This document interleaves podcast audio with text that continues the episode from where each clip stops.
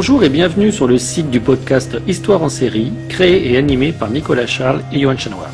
Au programme, une analyse des séries d'hier, d'aujourd'hui et de demain par les spécialistes des questions mobilisées par nos shows préférés.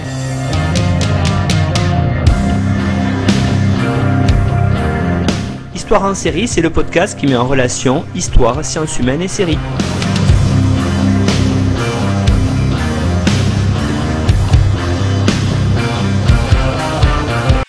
Bonjour à tous, bienvenue dans Histoire en série. Aujourd'hui, je reçois Florie Morin. Bonjour Florie. Bonjour. Alors Florie, je vous présente. Hein, tout d'abord, vous êtes doctorante en littérature française à l'Université de Clermont-Auvergne et vous êtes membre du CELIS, le Centre de recherche sur la littérature et la sociopoétique. Votre thèse euh, est intitulée Itinéraire des figures féminines de la fantaisie jeunesse chez Pierre Bottero, Fées, sorcières, chasseresses, une thèse que vous préparez sous la direction de Françoise Laurent et Nelly Chabrol-Gagne. Donc, on l'a compris, vos sujets de recherche sont la fantaisie jeunesse, euh, ces espaces son bestiaire, ses héroïnes, hein, que ce soit des magiciennes et des guerrières notamment.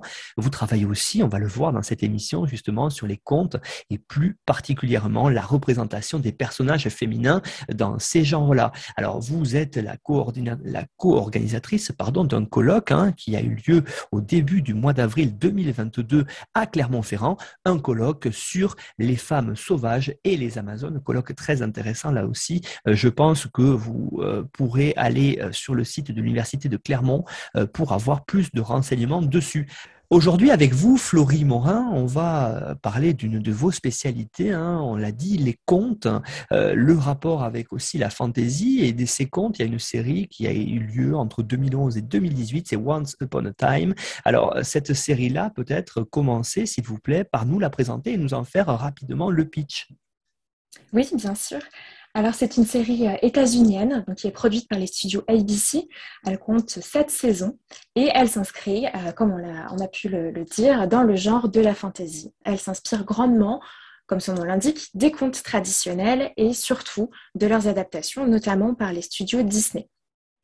Alors, euh, de quoi ça parle, de quoi il s'agit dans cette série? Eh bien, je vais laisser le narrateur vous le dire, puisqu'il intervient au début des premiers épisodes et résume l'histoire. Existe une ville dans le Maine. Je voudrais une chambre. Bienvenue à Storybrooke. Où tous les personnages de contes que vous connaissez sont piégés entre deux mondes. Une méchante reine a expédié ici les personnages de contes Ils ont oublié qu'ils étaient... Victimes d'une puissante malédiction. Tout ce que vous aimez, absolument tout ce que vous aimez, vous tous ici, vous sera enlevé. Une seule personne connaît la vérité. Et une seule personne pourra rompre la malédiction. C'est ton destin, c'est toi qui dois rétablir les faits heureuses. Je vous souhaite un bon séjour. Comme on a pu le voir, l'histoire se déroule de nos jours dans une petite ville du Maine nommée Storybrooke, où vivent de célèbres personnages fictionnels. Alors on a Blanche-Neige, le petit chaperon rouge, La Belle et la Bête, Jiminy Cricket et, et d'autres encore. Toutefois, tous ces personnages ont subi une malédiction qui est appelée le sort noir, lancée par la méchante reine de Blanche-Neige, donc euh, la méchante reine la marâtre en fait, hein, miroir, miroir euh, qui est la plus belle, et ont oublié leur véritable identité. À l'origine, ces personnages n'appartiennent pas à notre monde, hein, ils ne sont pas nés dans le Maine, mais euh, ils appartiennent à la forêt enchantée. Et c'est le sort noir qui les a non seulement emmenés aux États-Unis, mais qui leur a également fait oublier qui ils sont.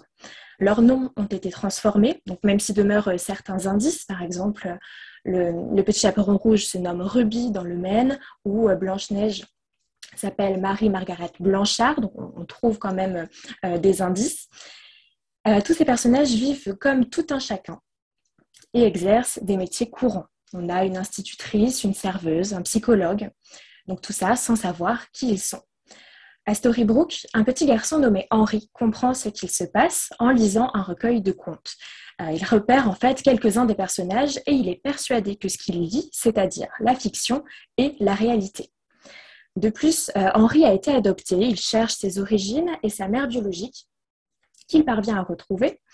D'après le livre de contes, elle est la seule à pouvoir briser le sort. C'est ainsi que s'ouvre le premier épisode. On rencontre Emma, qui est incarnée par Jennifer Morrison, et qui est l'héroïne de la série et la mère biologique d'Henri. Le jour de ses 28 ans, elle fait le vœu de ne pas être toute seule. Son vœu se réalise, bien sûr, et elle rencontre Henri qui est venu euh, sonner à sa porte et qui lui déclare être son fils biologique. Elle décide alors de le ramener chez lui à Storybrooke et elle restera dans la ville. Toute l'intrigue de la première saison consiste à briser le sort noir pour que les habitants retrouvent leurs souvenirs et sachent qui ils sont vraiment. Alors pour cela, il faudra d'abord que Henri réussisse à convaincre Emma de l'aider, donc de lui faire accepter l'idée que les habitants sont tous des personnages de conte, ce qui ne sera pas euh, une mince affaire. Euh, la série en chasse de nombreux arcs narratifs, mais euh, se décompose schématiquement en deux trames. Alors la première s'intéresse aux résidents de Storybrooke, aujourd'hui dans le Maine, et notamment à Henri et Emma, la seconde trame, elle, euh, traite d'une intrigue passée sous forme de flashback et prend pour sujet un moment de la vie d'un personnage. Donc on a différentes temporalités qui s'entrecroisent, un peu à la manière de la série Lost les disparus, qui est aussi produite par ABC. Et bien d'ailleurs, les créateurs de Once Upon a Time, donc Edward Kittis et Adam Horowitz, font partie des scénaristes de Lost, qui donc a aussi recours à cette technique. Au fil des épisodes, on va alors découvrir la véritable identité des habitants, il y a tout un jeu qui se met en place euh, dans le sens où à chaque fois qu'un personnage apparaît, les spectateurs et les spectatrices vont euh, chercher à savoir euh, de qui il pourrait s'agir, faire appel à, leur mémoire, à leurs souvenirs de, contes, de, films d'animation aussi pour se dire voilà, un jeune homme est en train d'apparaître, à qui il pourrait correspondre, est-ce que ça pourrait être Aladdin, Jimmy Cricket et d'autres. Donc moi les points qui m'ont intéressé, c'est ce sont vraiment cette dimension merveilleuse diffuse et tout ce jeu de réécriture autour des contes. Florie Morin, cette série Once Upon a Time, c'est vraiment une série qui s'inspire, vous l'avez dit en introduction, de nombreux contes. Hein. on va en parler parce que euh, y a différentes sources et il y a eu un certain syncrétisme aussi autour de ces sources-là. Alors peut-être commencer par évoquer ensemble le conte central, d'ailleurs qui peut être l'un des plus connus aussi, celui de Blanche-Neige. Oui, tout à fait. Alors la série s'ouvre sur euh, le prince charmant hein, dans l'épisode pilote, le prince charmant qui galope sur son destrier pour aller euh, réveiller d'un baiser Blanche-Neige, alors endormie dans un cercueil de verre entouré de sept nains. C'est une image qu'on peut euh, avoir à l'esprit quand on pense à ce conte. Blanche-Neige sert vraiment de pôle dans le sens où c'est autour de ce conte que s'organise l'intrigue principale. Alors celle qui concerne Regina, la méchante reine, euh, qui jette le sort noir, qui est à l'origine de la création de Storybrooke. Elle le fait pour nuire à sa belle-fille, pour nuire à Blanche-Neige. Ajoutons aussi que l'héroïne, donc Emma, est la fille de Blanche-Neige. Et les trois premiers épisodes se concentrent d'ailleurs eh dans les flashbacks sur l'histoire euh, du couple Prince Charmant Blanche-Neige, l'histoire de leur royaume et euh, aussi de la naissance de leur fille. En fait, même lorsque ce sont d'autres histoires qui sont racontées, comme celle de Cendrillon, eh bien, Blanche-Neige et Charmant ne sont jamais loin. Il y a un certain nombre de personnages qui gravitent autour de leur cour, euh, comme Gepetto ou Petit Chaperon Rouge, et des liens sont ainsi tissés entre les contes. De plus, euh, les personnages principaux forment une famille et c'est le couple royal, donc Blanche-Neige et Prince Charmant, qui est au cœur du groupe. Ils incarnent des parangons de figures maternelles et paternelles. Ils sont les parents d'Emma, bien sûr, mais aussi, quelque part, eh bien, de tous les habitants. On va retrouver les grandes étapes de Blanche-Neige, hein, euh, bon, la mort de la mère biologique, l'arrivée de la marâtre qui va épouser euh, le père de, la princesse, la maltraitance de la jeune fille, la fuite dans la forêt, le miroir, la pomme, enfin tout ça, ce, sont des choses qu'on retrouve. La différence en fait par rapport au conte, mais j'aurai euh, l'occasion d'y revenir, elle se situe dans le développement de ce qui précède et de ce qui suit ces événements. C'est-à-dire que souvent les contes s'arrêtent au mariage célébré en grande pompe, hein, le mariage final et euh, Once Upon a Time va euh, s'ingénier en fait à développer la suite de ces événements-là, se glisse dans les blancs de la fiction.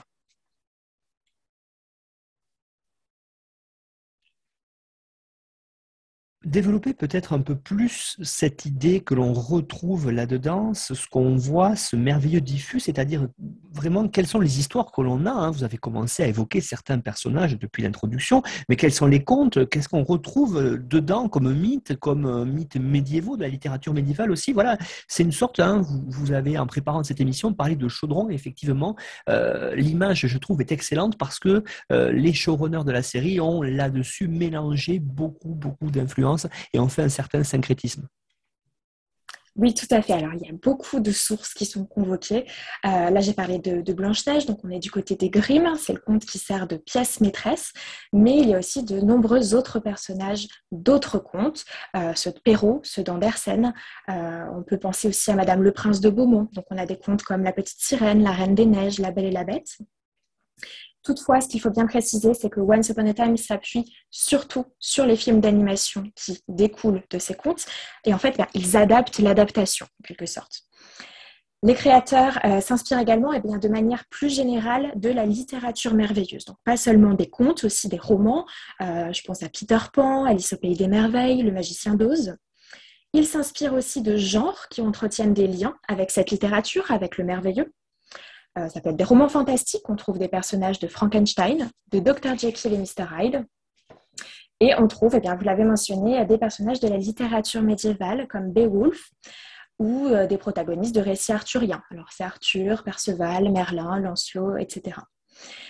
Et enfin, oui, ce sont des, euh, des mythes qui sont, qui sont convoqués, des mythes d'inspiration très diverses, à la fois gréco-romains, mais aussi parfois nordiques ou orientaux. On va trouver Persée, Hercule, et puis euh, dans le bestiaire, on a également des créatures mythologiques. Euh, Cerbère, on va avoir des trolls, un kraken. Bon, là, on est plutôt du côté de la mythologie euh, scandinave. Mais voilà, vous voyez, on a vraiment cette inspiration très éclectique. En fait, on a une sorte de mosaïque de tout ce qui se rapporte, de près ou de loin, au merveilleux, à l'extraordinaire et un grand syncrétisme. Plus la série avance, plus on a de personnages.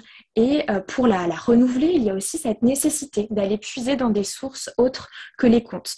Euh, même s'ils sont euh, très nombreux, ils vont finalement s'épuiser assez vite, puisqu'il n'est possible d'utiliser que les personnages principaux, généralement, hein, des contes, donc ceux qui sont connus des lecteurs et lectrices, et euh, surtout ceux qui ont fait euh, l'objet d'adaptation, puisqu'ils sont connus visuellement des spectateurs et des spectatrices. Donc, ils seront plus faciles à identifier. Donc, ce qui restera un peu le nombre de personnages sachant qu'il y a aussi toute une ville à peupler ainsi que d'autres mondes secondaires. Donc on comprend cette nécessité d'aller puiser donc non seulement dans les contes, mais aussi de manière plus générale dans le merveilleux.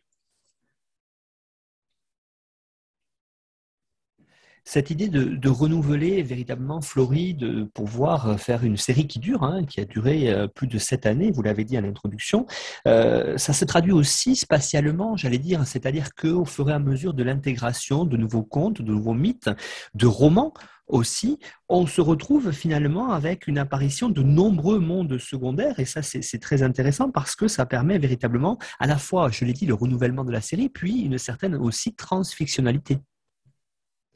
Oui, alors euh, euh, ce caractère assez pléthorique hein, des mondes secondaires, euh, il est assez typique de la fantaisie. Hein. On va trouver ces, voyages entre les mondes. Donc on a toute une cohorte de mondes qui se dessinent. Au début, on découvre la forêt enchantée et Storybrooke. Mais bientôt, les héroïnes et les héros voyagent au-delà de ces deux espaces et ben, d'autres lieux se dévoilent, hein, surtout dans les flashbacks, qui vont montrer ben, les lieux d'où viennent certains personnages, les lieux qu'ils ont visités. Euh, ces espaces, j'en cite quelques-uns, hein, mais euh, on a, toujours cette, cette idée d'éclectisme. Alors, pêle-mêle, on va trouver euh, Camelot, Agrabah, le pays des merveilles, le pays imaginaire, le pays d'Oz. Tous ces mondes, vous l'avez dit, permettent un renouvellement des intrigues et de la série. On a finalement un univers infini, ou presque, qui apparaît, une sorte de galaxie du merveilleux. On va tout de même trouver des créations originales à travers notamment les personnages d'Henri ou d'Emma, mais euh, il faut bien le dire, l'immense majorité euh, des protagonistes sont des héritiers et des héritières de personnages célèbres, de personnages et bien, de la pop culture finalement. On a une, véritable transfictionnalité, donc c'est un, concept de Richard Saint-Gelais qui est développé dans Fiction Transfuge, je pense qu'il apparaîtra en, bibliographie. Euh, une véritable transfictionnalité dans le sens où, alors je cite, au moins deux textes se rapportent conjointement à une même fiction, que ce soit par reprise de personnages, prolongement d'une intrigue préalable ou partage d'univers fictionnel. Alors ici, le texte, il a à prendre au sens large, hein, il se rapporte euh, aux œuvres littéraires, mais aussi cinématographiques, télévisuelles. Euh, voilà ce qu'il en est en fait pour les, sources de la série. Euh, je pense que vous pouvez un peu mieux appréhender ce, foisonnement Alors, on va s'intéresser maintenant peut-être à ceux qu'on qualifiait, celles en tout cas que l'on peut qualifier de personnages principaux. On va voir quelles sont les représentations et aussi les évolutions des figures féminines dans la série. Alors, on va peut-être commencer là-dessus. Première question autour des actrices et de leurs personnages. Euh, dites-nous euh, quelle est finalement leur représentativité face au conte que l'on connaît, hein, et puis euh, la présence à l'écran justement, cette transposition du conte à l'écran. Comment cela se passe? Alors, d'un point de vue quantitatif, tout d'abord, on peut remarquer que les héroïnes semblent nombreuses. Donc, euh, j'ai mentionné Emma, qui est euh, vraiment la protagoniste, euh, l'héroïne, qui est une femme, tout comme l'antagoniste de la première saison, donc Regina, la méchante reine. J'utilise les deux noms, mais ça renvoie vraiment à, la même personne. Et Blanche-Neige, qui tient un rôle central. Donc, les noms de ces trois actrices qui incarnent ces rôles apparaissent en premier dans les génériques d'ouverture de la série, de la saison 1 à la saison 6, ce qui témoigne bien de leur importance, ce qui traduit leur forte présence à l'écran. Toutefois, euh, ce constat reste à, nuancer, puisque dans la première saison, je ne me suis pas amusée à faire le décompte pour, euh, toutes les saisons. J'aurais pu, je l'ai fait pour la première en tout cas. Euh, donc dans la première saison, on peut compter deux fois plus de noms d'acteurs que de noms d'actrices dans ce même générique d'ouverture et donc eh bien, deux fois plus de rôles de personnages, euh, on pourrait dire importants, en tout cas récurrents, du côté masculin. Vous l'avez dit, hein, ces femmes sont pour la plupart aussi des femmes fortes, des femmes importantes, des femmes combattantes, mais aussi des femmes qui règnent. Ça, c'est très intéressant parce que on a véritablement ici des figures féminines que l'on retrouve dans les types classiques, j'allais dire, de fantasy. Oui, alors euh, ce qui frappe déjà en, premier lieu, là, où je voulais euh, arriver, euh, c'est l'apparence physique de, ces femmes. Hein. toutes sont merveilleusement belles, il faut le dire, qu'il s'agisse des princesses, mais aussi des, autres protagonistes.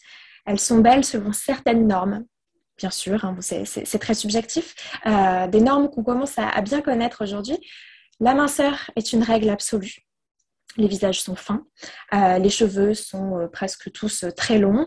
on a aussi une grande majorité, en tout cas dans la première saison, de princesses blanches. En fait, il n'y a que Granny, la mère grande du petit chaperon rouge, qui ne rentre pas dans ce moule, qui se soustrait à cette, cette représentation. Alors oui, dans les contes, c'est vrai, j'en conviens, les héroïnes sont décrites comme les plus belles, mais euh, force est de constater que dans un genre qui relève de l'imaginaire, où les possibles sont ouverts, eh bien, les créateurs n'ont pas emprunté une nouvelle voie. Euh, ça, c'est le premier point. En revanche, euh, ce qu'ils subvertissent, ce sont les rôles qui sont attribués à ces personnages féminins.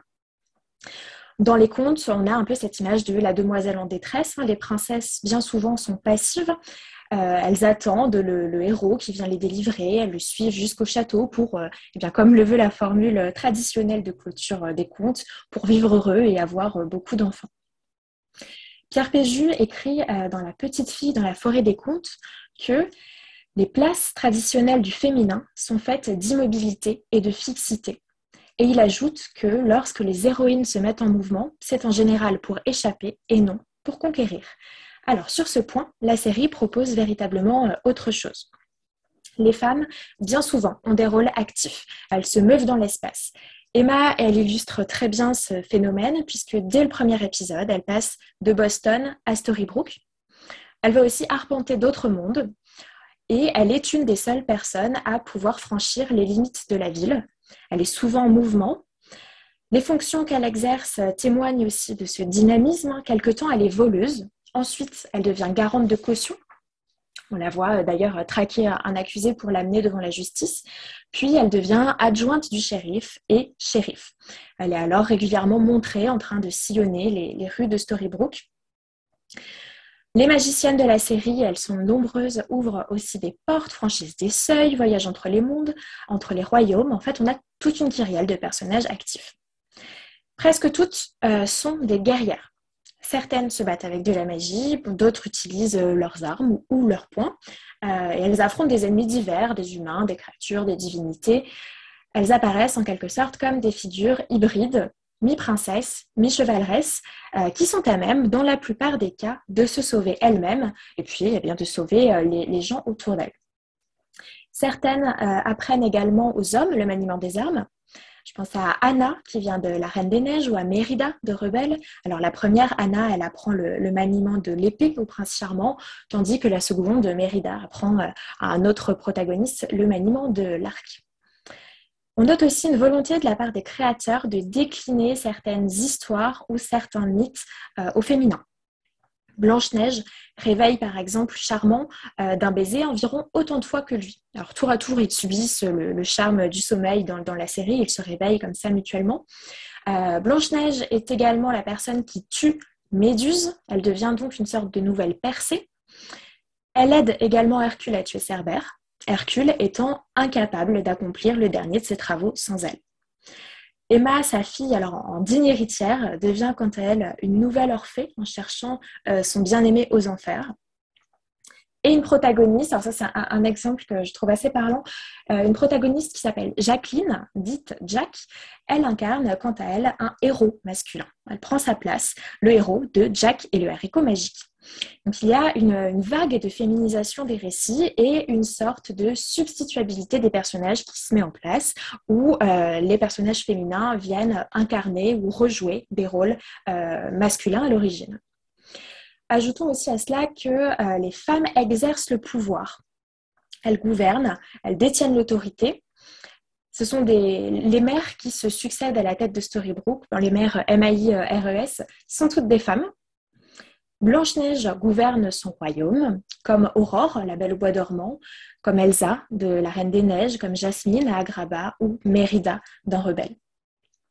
Dans la série, on voit d'ailleurs comment cette dernière reconquiert son trône. Bon, c'est quelque chose qu'on voit euh, déjà dans, euh, dans, le film d'animation, euh, mais la série insiste bien sur cette détention féminine du pouvoir et sur cet héritage. Florie Morin, vous évoquiez à l'instant ces femmes qui combattent, ces femmes qui gouvernent, et vous avez dit en introduction de ce, court euh, chapitre de notre euh, présente discussion que ce n'était pas le rôle que l'on retrouvait traditionnellement. Alors ce rôle traditionnel justement des femmes dans les, contes, on, peut le voir aussi à travers effectivement à la fois le destin maternel de certaines femmes et puis aussi la vie de couple qui est quand même très présente. Oui, tout à fait. Euh, en fait, l'indépendance qu'on voit au niveau des, rôles féminins, c'est-à-dire gouverner, combattre, etc., il ne s'accompagne pas dans la série euh, d'une indépendance affective. Presque toutes les héroïnes sont en couple, généralement dans des couples hétérosexuels, mais on compte euh, à partir de la troisième saison 2013-2014 environ quelques personnages lesbiens. moi, de mémoire, j'ai pensé à cinq personnages, mais il y en a peut-être davantage aucun personnage homosexuel masculin en revanche. Euh, presque toutes les héroïnes sont en couple. Par ailleurs, euh, le célibat est généralement perçu comme problématique. La fée clochette dit par exemple à Regina euh, Ce qui peut te sauver, c'est l'amour. Les relations amoureuses sont d'ailleurs au, cœur de la série et de nombreuses quêtes consistent à eh aider les couples à se retrouver, aider les familles à se reconstituer. Ce qui se dégage de la série, c'est une vision de l'amour assez conventionnelle, très fleur bleue. Euh, on va trouver euh, alors une héroïne qui aime un héros avec euh, tout ce qui relève du topos, du coup de foudre, de l'inamoramento, force déclaration, beaucoup de romantisme. on a souvent le fait que l'un veuille sauver l'autre et se sacrifier pour lui, que les destins, le destin les empêche parfois d'être ensemble, mais finit toujours par les réunir. Puis ils s'unissent et ils sont nombreux à avoir des enfants. Alors l'archétype même de ce type de couple s'incarne en Blanche-Neige et charmant, euh, qui ne cessent de se prouver leur amour euh, ad nauseam au fil de, la série. Quelques voix font toutefois contrepoint à ce modèle, comme celle d'Emma, qui tient beaucoup à sa liberté, qui éprouve des difficultés à s'attacher, à faire part de ses sentiments, et elle se détache ainsi de certaines normes genrées. Alors, en ce qui concerne ce personnage, euh, je voudrais renvoyer à l'article écrit par Stella Louis euh, qui montre euh, comment Emma, comment la blonde Emma déjoue les attentes et Stella Louis traite aussi de son indépendance.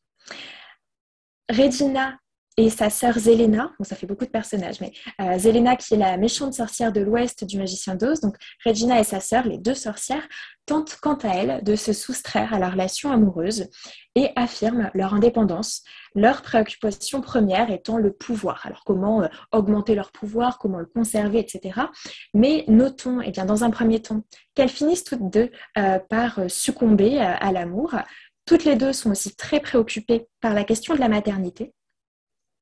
Et euh, enfin, eh ajoutons que ce sont des méchantes et en plus des sorcières, ce qui semble leur donner le droit d'être euh, temporairement célibataires et marginales. On va maintenant aborder dans une autre partie de notre entretien les peut-être euh, une caractéristique assez classique euh, des contes. Euh, je ne suis pas du tout spécialiste, c'est vous qui allez me dire, mais c'est vrai que dans cette série-là, on, peut peut-être d'un certain moment voir un certain manichéisme. Alors justement, ce manichéisme que l'on retrouve dans les contes Les bons, les méchants, comment est-ce qu'il est montré à l'écran? Oui, c'est vrai que c'est quelque chose qu'on trouve très très bien dans les contes. Alors, euh, dans Once Upon a Time, on a deux camps qui ne cessent de s'affronter euh, dans tous les royaumes possibles. On a les bons d'un côté, les méchants de l'autre, et on a ainsi des mondes éminemment binaires, en particulier dans, euh, dans les premières saisons. Avant de lancer le sort noir, la couleur en dit long déjà sur sa nature, Regina convoque, on nous dit en français, les êtres aux âmes les plus noires pour l'aider. Euh, il y a donc deux groupes distincts qui s'opposent. La quatrième saison voit la réunion de célèbres méchantes qui se soutiennent, qui sont solidaires, qui font bloc contre les, les protagonistes, Cruella, Ursula et Maléfique, et euh, qui s'associent donc pour essayer d'obtenir une fin heureuse. Cette binarité euh, dans Once Upon a Time se traduit dans les noms. On a une sauveuse d'un côté, un ténébreux de l'autre. Elle se traduit aussi dans les actes, bien sûr, et dans les discours. Alors, on ne compte plus les phrases de type le bien l'emporte toujours, le bien doit l'emporter sur le mal, le mal est toujours vaincu. Et euh, cette binarité se traduit aussi dans les couleurs.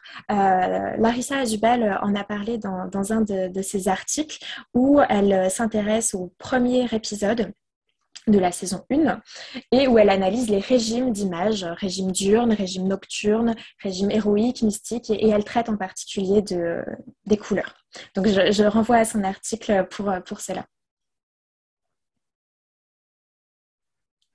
Ces personnages-là que l'on retrouve euh, autour de ce manichéisme, justement, euh, est-ce que vous pourriez nous en dire plus euh, par rapport à ce qu'on qualifierait quelquefois de méchant ou de vilain, hein, par rapport au développement narratif et psychologique que l'on retrouve dans la série? Oui, alors le manichéisme, il tend à être nuancé. J'ai bien dit qu'il y avait euh, deux groupes, hein, les bons d'un côté, les méchants de l'autre, euh, mais ce, n'est pas aussi tranché. En tout cas, ça, tend à être gommé. Euh, la série présente la rédemption de certains méchants et atteste ainsi que le mal ou le bien n'est pas intrinsèque aux personnages, qu'ils ont le choix. De même, certains gentils perdent de leur pureté, descendent un peu de leur piédestal, Blanche-Neige assassine par exemple un personnage, tout comme Emma, qui, par ailleurs, passe du statut de sauveuse à celui de ténébreuse dans quelques épisodes. Ce sont notamment eh les développements narratifs de la série qui contribuent à estomper partiellement le manichéisme.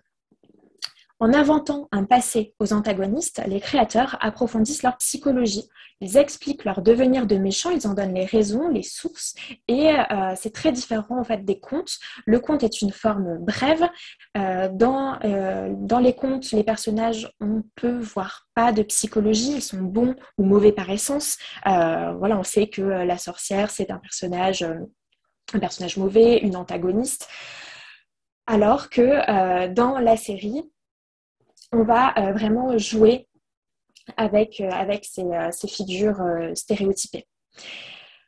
Dans les contes, souvent, on rencontre les antagonistes à un instant T, souvent quand ils cherchent à nuire au héros ou à l'héroïne, et puis ils sont rapidement mis, mis en déroute. Et j'en ai déjà un petit peu parlé, mais du côté des protagonistes, en fait, l'histoire s'arrête généralement à leur mariage. La série va donc se glisser dans, ces blancs-là qui sont laissés. Elle va expliquer le passé des antagonistes, hein, donner toutes les raisons qui euh, les ont fait devenir des méchants. Et à l'inverse, elle va développer notamment euh, le futur des protagonistes. Donc, dote, euh, elle dote les antagonistes d'un passé, elle dote les protagonistes d'un futur, hein, globalement. On peut aussi constater une tendance ces dernières années à, s'intéresser aux antagonistes qui regorgent de potentiel et Disney l'a bien compris. Euh, il y a des films hein, qui attestent de cela. Je pense à Maléfique, à Cruella aussi un peu plus récemment. Et euh, c'est un phénomène qui se traduit aussi dans les jeux de société euh, comme Villainous, où les joueurs et joueuses incarnent des méchants de Disney. Après, je pense que c'est aussi quelque chose qui doit se traduire dans d'autres films, dans d'autres séries et peut-être aussi dans les jeux vidéo. Alors, je ne suis pas spécialiste de ce domaine-là, mais ce, cette appétence, en tout cas pour les antagonistes, euh, doit se manifester également, je pense, sur, dans d'autres médias. C'est pas tout n'est pas aussi tranché, hein, tout n'est pas aussi blanc, tout n'est pas aussi noir. Hein. Ce manichéisme n'est pas dans tous les personnages. Il y a plusieurs cas dans la série où on voit des personnages qui sont peut-être un peu plus gris, si on pourrait dire. Alors, euh, vous avez évoqué notamment Regina. Est-ce que vous pourriez nous en dire plus dessus? Euh, Parce que quelque part, hein, il y a un côté aussi en elle qui est parfois bon, parfois plus mauvais. Oui, alors il y a deux personnages sur lesquels je voulais insister. Il y a Regina d'un côté et euh, Rumpelstiltskin. Alors pour la première, on a un grand développement de sa psychologie, de son passé, à travers de nombreux flashbacks qui visent eh à susciter l'empathie des spectateurs des spectatrices, qui visent à l'humaniser et à lui faire perdre de sa noirceur. C'est elle hein, qui dit on ne n'est pas mauvais, on le devient.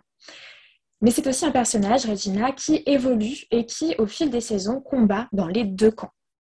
Dans un épisode qui est intitulé en français Dr. Jekyll et Mr. Hyde, on voit bien euh, ses dilemmes intérieurs, ses penchants, son côté Jekyll, son côté Hyde. En ce qui concerne euh, Rumpelstiltskin, alors c'est subjectif, mais euh, je pense qu'il s'agit du personnage le plus intéressant de la série, en tout cas le plus complexe, dont il est très difficile d'anticiper les réactions euh, et de vraiment le, comprendre. Commençons par dire que Rumpelstiltskin incarne plusieurs personnages. Donc il est le Rumpelstiltskin, c'est le, nain tracassant du conte des frères Grimm. Donc c'est euh, un rôle qu'il incarne dans la forêt enchantée, mais dans le Maine, à Storybrooke, il est aussi Monsieur Gold, qui est un antiquaire, un collectionneur et un riche propriétaire qui détient en fait la majeure partie de la ville. On a une, filiation qui est tissée euh, dans le sens où le nain tracassin dans le, conte des frères Grimm est un personnage qui peut transformer la paille en or. Euh, et c'est euh, vraiment quelque chose qui va se lire eh bien, dans, le nom, dans le nom Monsieur Gold de notre monde. Donc, Monsieur Gold, le nain tracassin Rumpelstiltskin, mais il est aussi la bête de La Belle et la Bête, le crocodile de Peter Pan, donc l'ennemi du capitaine Crochet, et aussi le ténébreux. Tous ces rôles coexistent en une seule et même personne, ils sont reliés entre eux, et on a l'impression eh d'un protagoniste qui a eu plusieurs vies. C'est vraiment un personnage très ambigu. Son lien à Belle le pousse à accomplir ce qu'on pourrait qualifier de bonnes actions, tandis que sa part d'ombre est toujours présente, toujours latente. On a vraiment une sorte de psychologie des profondeurs hein, qui se met en place avec ce personnage. Euh, on retrouve un peu le même phénomène qu'avec Regina, qui avait son côté Jekyll et son côté Hyde. Euh, son côté Regina, son côté méchante reine on retrouve ce phénomène, mais en plus amplifié encore. C'est un personnage qui a de multiples personnalités, qui frise la folie à certains moments, et qu'on pourrait, eh bien oui, qualifier de personnage gris. Ce n'est même pas qu'il est ni blanc ni noir, il est les deux à la fois, bon et mauvais, euh, pour reprendre des termes euh, très, euh, très binaires, très manichéens. On en arrive à la dernière partie de notre entretien, Florie, euh, une partie hein, que vous avez intitulée Les pouvoirs du livre et de la fiction. Alors j'aimerais tout d'abord vous poser une question, hein, finalement Once Upon a Time, euh, à travers toutes les intrigues que l'on retrouve, toutes les influences que cette série mêle, finalement, est-ce que ce n'est pas, on pourrait le dire ainsi, un livre dans le livre? Oui, et c'est d'autant plus le, le cas qu'on euh, a vraiment de façon très manifeste un objet livre qui est précisément intitulé Once Upon a Time et qui apparaît euh, dans la série. Alors, si, les méchants, ils, ont soif de vengeance, pour la plupart, c'est parce qu'ils sont condamnés à être malheureux, parce qu'ils n'ont pas le droit à une fin heureuse. Pourquoi? Eh bien, en raison précisément de ce livre qui est perçu comme responsable de leur triste destin. Donc, ce recueil de contes, Once Upon a Time, est un gros volume en cuir élimé. Il apparaît dès les premières minutes de l'épisode pilote. Henry est en train de le lire, il découvre les histoires des personnages, des résidents de Storybrooke. Et dès le début de la série, il dit ainsi qu'il ne s'agit pas de n'importe quel livre.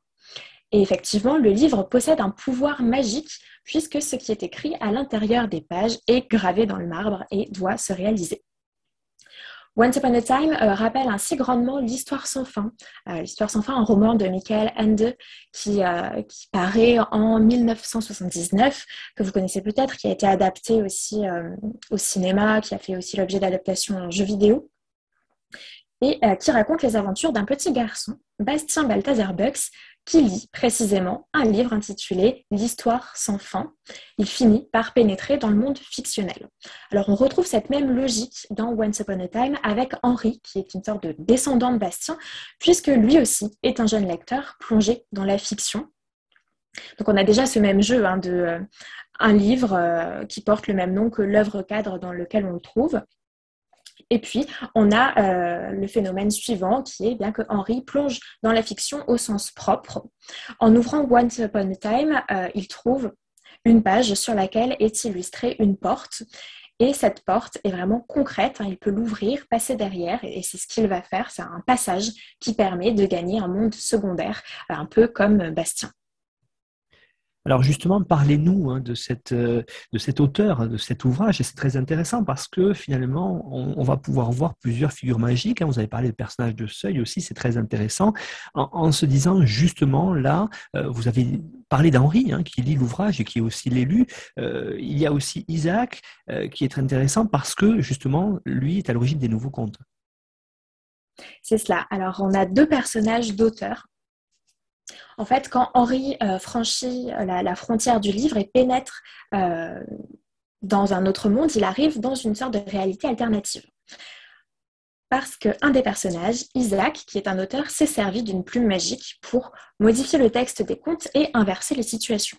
Alors, dans quelques épisodes, on va ainsi trouver Blanche-Neige qui sera tout de noir vêtue dans un palais glacial, donc qui incarne le rôle de la méchante reine, et qui chasse la méchante reine déguisée en Blanche-Neige qui se dans la forêt. Donc on a tout ce jeu d'inversion. Le ténébreux, lui, est devenu le lumineux. Euh, et tout ceci à cause d'Isaac, qui est un auteur. Alors, plus qu'un personnage, l'auteur est une fonction. Certains élus sont choisis pour l'assumer. En devenant auteur, ils héritent alors d'un immense pouvoir et leurs écrits, rédigés avec certains accessoires magiques, euh, une plume et de l'encre particulière, ont force de loi. À l'origine, les auteurs sont chargés de consigner les histoires pour leur assurer une pérennité et, leur garantir une transmission. Mais euh, un auteur, du coup Isaac, abuse de ses pouvoirs pour modifier le cours de ces, des événements à sa guise. Il revient alors à Henri, nouvel auteur et le dernier, de rétablir la vérité, de réécrire euh, la réalité, les vraies histoires. Once Upon a Time souligne ainsi la puissance de l'imaginaire, le pouvoir de la fiction qui est capable de modifier la réalité, d'ouvrir les portes, au sens propre comme au figuré, des mondes magiques. En conclusion, Florie Morin, qu'est-ce qu'on peut dire finalement sur cette série Once Upon a Time? Alors, comment conclure? Eh bien, En disant peut-être que c'est quelque chose qu'on retrouve aussi en littérature euh, de jeunesse, en ce pouvoir de la fiction, cette porosité entre les mondes. Alors moi, je pense notamment aux œuvres de Pierre Bottero, mais on pourrait aussi parler de Cornelia Funke. Euh, c'est un thème qui apparaît particulièrement, je crois, en fantaisie jeunesse, un genre qui invite à cultiver l'enchantement, l'émerveillement, et qui transmet peut-être le message suivant.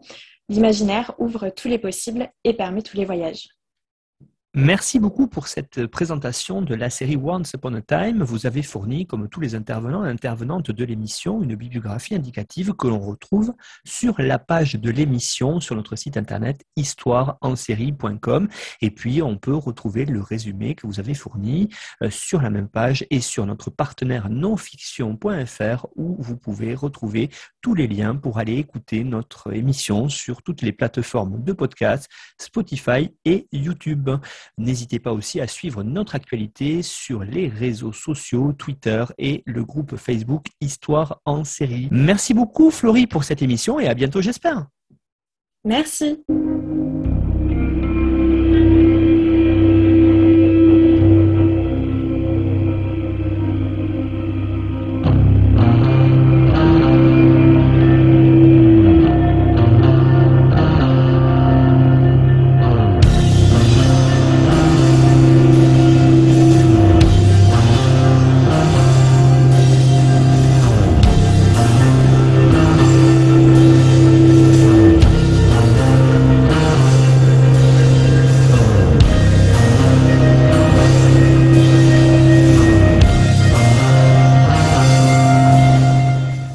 Retrouvez-nous sur Twitter, at Histoire en série, pour connaître le programme à venir, ainsi que des conseils bibliographiques.